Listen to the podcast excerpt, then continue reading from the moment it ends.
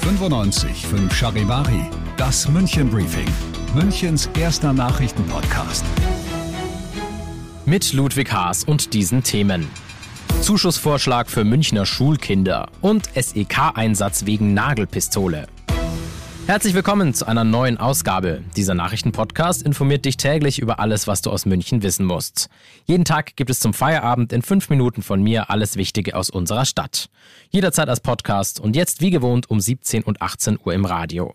Vieles in unserem Alltag wird teurer und ein Bereich, der davon auch betroffen ist, die Schule. Und die geht ja nach den Ferien am Dienstag wieder los. Ich habe Charivari-Reporterin Ute Elsner bei mir. Ute, wie groß sind denn die Unterschiede, was so die Preise für eine ganze Ausrüstung gerade auch im Vergleich zu früher angeht? Ja, das ist wirklich gewaltig, wie sich das in diesem Jahr verändert hat. Also wie hoch die Preise für die Schulausrüstung sind. Es kommt ja da einiges zusammen. Hefte, vielleicht auch noch ein neuer Schulranzen. Noch im letzten Jahr hatte ich das pro Kind ungefähr 300 Euro gekostet.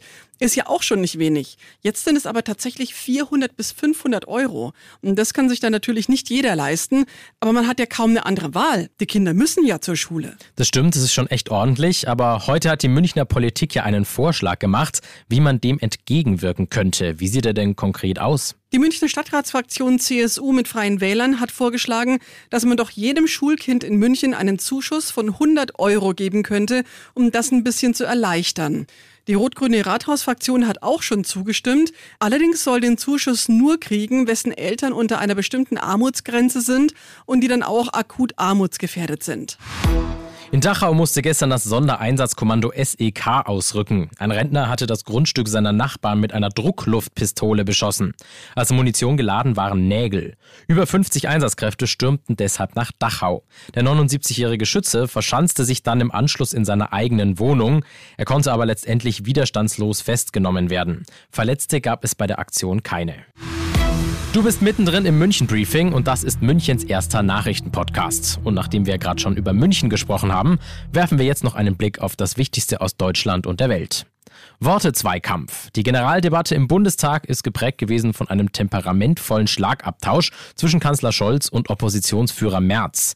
Der Unionsfraktionschef will die drei noch aktiven Atomkraftwerke bis auf weiteres weiterlaufen lassen.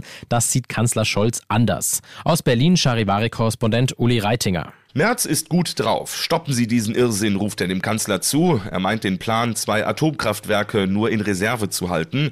Merz will die AKW bis auf weiteres am Netz lassen, um die Stromversorgung zu sichern und die Preise zu senken.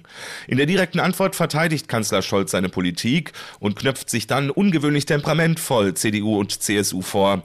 Er sagt, als die Union noch die Kanzlerin gestellt hat, sind die Probleme entstanden, mit denen wir jetzt zu kämpfen haben. Das waren Sie, ruft Scholz. Wenngleich unwahrscheinlich erscheinend, hat der russische Präsident Wladimir Putin in einer Rede heute die Möglichkeit einer Inbetriebnahme der Pipeline Nord Stream 2 bekräftigt. Aus Moskau Charivari-Korrespondent Andrei Balin. Russland benutze Gas nicht als Waffe, sagt Wladimir Putin. Derartige Vorwürfe aus dem Westen bezeichnete der Kreml-Chef in Vladivostok als Unsinn. Als Beweis führte er Nord Stream 2 an. Dies sei die Alternative für die Pipeline Nord Stream 1, die Gazprom stillgelegt hat wegen eines Öllecks, das die Russen angeblich wegen der Sanktionen nicht stopfen können. Prinzipiell gibt es dabei andere bestehende Routen, die Russland nutzen könnte, um die Gaslieferung wieder zu erhöhen. Doch die Inbetriebnahme des Kreml-Prestigeprojekts Nord Stream 2 gilt als eins der Ziele, die Russland mit dem Lieferstopp über Nord Stream 1 erreichen will.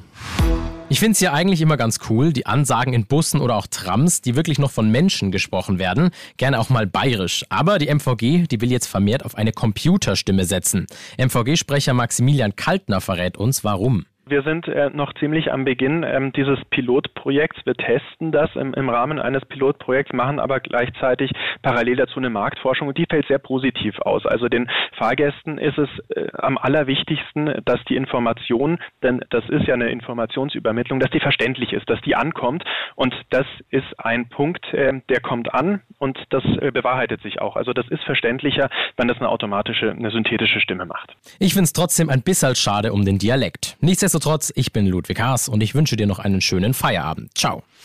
95.5 Charivari, das München Briefing, Münchens erster Nachrichtenpodcast. Die Themen des Tages aus München gibt es jeden Tag neu in diesem Podcast. Um 17 und 18 Uhr im Radio und überall da, wo es Podcasts gibt, sowie auf charivari.de.